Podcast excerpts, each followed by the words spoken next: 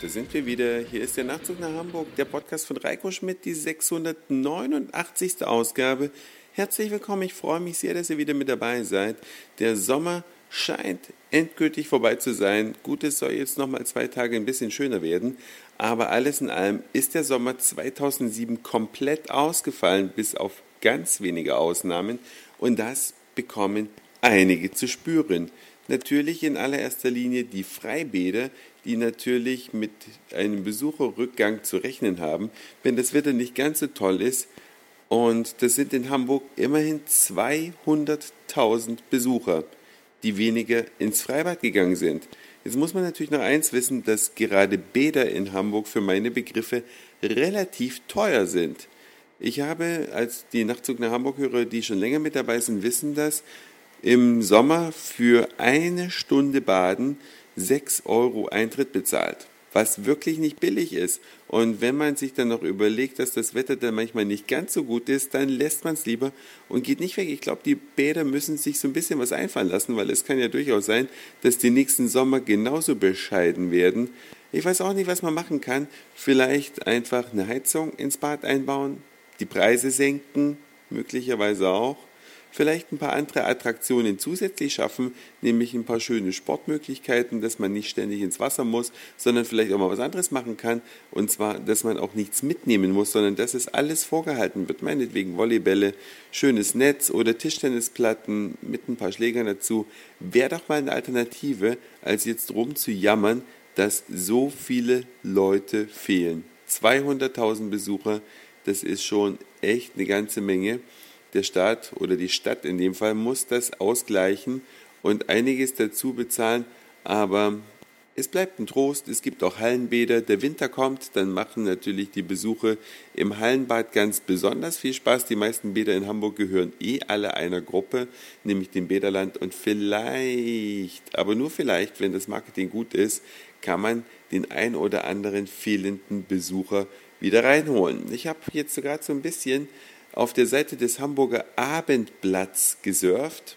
Unter www.abendblatt.de findet man immer interessante Meldungen zur Freien und Hansestadt Hamburg. Das Abendblatt ist hier die größte Tageszeitung. Ich denke, dass es die größte ist. Na gut, Bild verkauft auch eine ganze Menge. Aber im Prinzip ist es auch wurscht, gehören beide dem Springer-Konzern.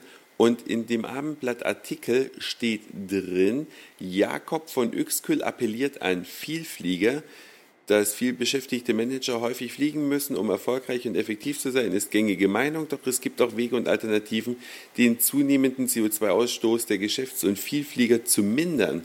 Am Montagabend referierte dazu der Initiator des Weltzukunftsrates, Jakob von Uexküll, anlässlich der Eröffnung des ersten Hamburg-Standorts der British Telecommunications im Hanseatic Trade Center.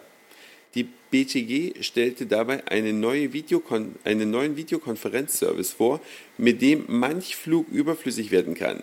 Zu dem Dinner kamen rund 30 Gäste, darunter und so weiter und so fort. Interessant, denn ich selbst war auch auf diesem Event eingeladen, war dann auch da, ein sehr, sehr schönes Büro, welches sich BT da gemietet hat. Aber an der Meldung gibt es zwei Dinge zuzufügen. Es waren 30 Gäste, steht hier, okay. Ich habe viel mehr Leute gezählt, aber warum auch immer, hier steht nur was von 30 drin. Ich werde übrigens nicht namentlich erwähnt, aber vielleicht liegt es auch einfach daran, dass ich nicht Maklerin Ingeborg, Prinzessin zu Schleswig-Holstein oder sonst wer bin, sondern einfach Reiko Schmidt. Auf jeden Fall war es ein ganz interessanter Abend, sehr nett mit Häppchen und allem Pipapo. Und dabei wurde eine Videokonferenzsoftware vorgestellt, nicht Software, sondern eine Videokonferenzlösung, muss ich richtiger sagen, wurde da vorgestellt, die mich wirklich umgehauen hat. Wir alle haben ja sicher schon mal über Skype telefoniert, hatten also ein Bild unseres Gegenübers, während wir gesprochen haben. Vielleicht hat auch der eine oder andere schon mal über UMTS ein Videotelefonat geführt. Das ist aber alles nicht vergleichbar mit der wirklich geilen Lösung der Firma Cisco, die da gestern von BT vorgeführt wurde. Und zwar funktioniert es folgendermaßen. Man hat einen sehr schönen, großen, hochauflösenden Bildschirm. Mit einer geschätzten Bildschirmdiagonale von, na, ich würde mal sagen, zwei Meter hatte das Ding auf jeden Fall und darüber befindet sich eine HDTV-Kamera.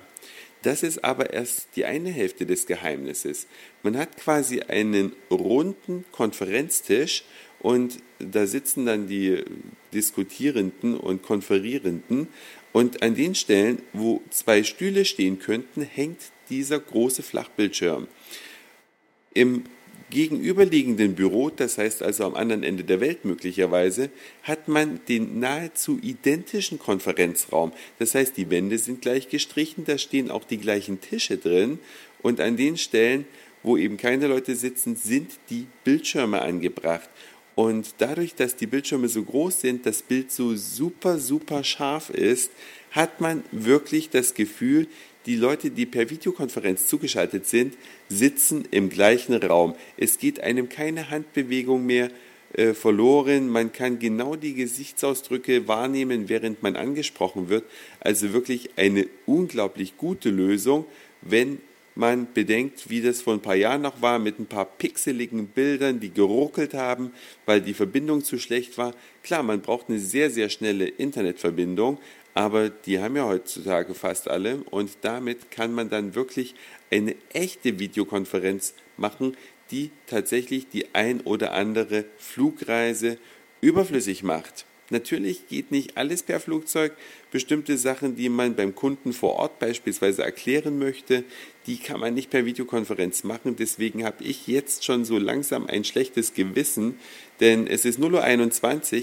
In vier Stunden werde ich aufstehen und nach Stuttgart fliegen, denn ich kann diesen Besuch morgen nicht per Videokonferenz machen, weil auch das nötige Kleingeld für eine solche Anlage hat natürlich nicht jedes Unternehmen.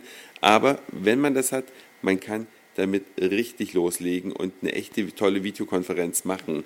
Können übrigens in ganz vielen Standorten Leute sitzen, alle im gleichen Raum und dadurch, dass die Farbgebung so übereinstimmend ist, können alle oder haben alle Gesprächspartner das Gefühl, man spricht am selben Tisch. Das war's für heute. Dankeschön fürs Zuhören, für den Speicherplatz auf euren Geräten. Ich sage Moin, Mahlzeit oder guten Abend, je nachdem, wann ihr mich hier gerade gehört habt. Werd mich jetzt noch schnell rasieren, dass ich das morgen früh um 4.30 Uhr kurz vor meinem Flug nach Stuttgart nicht machen muss. Und dann hören wir uns auf jeden Fall morgen wieder.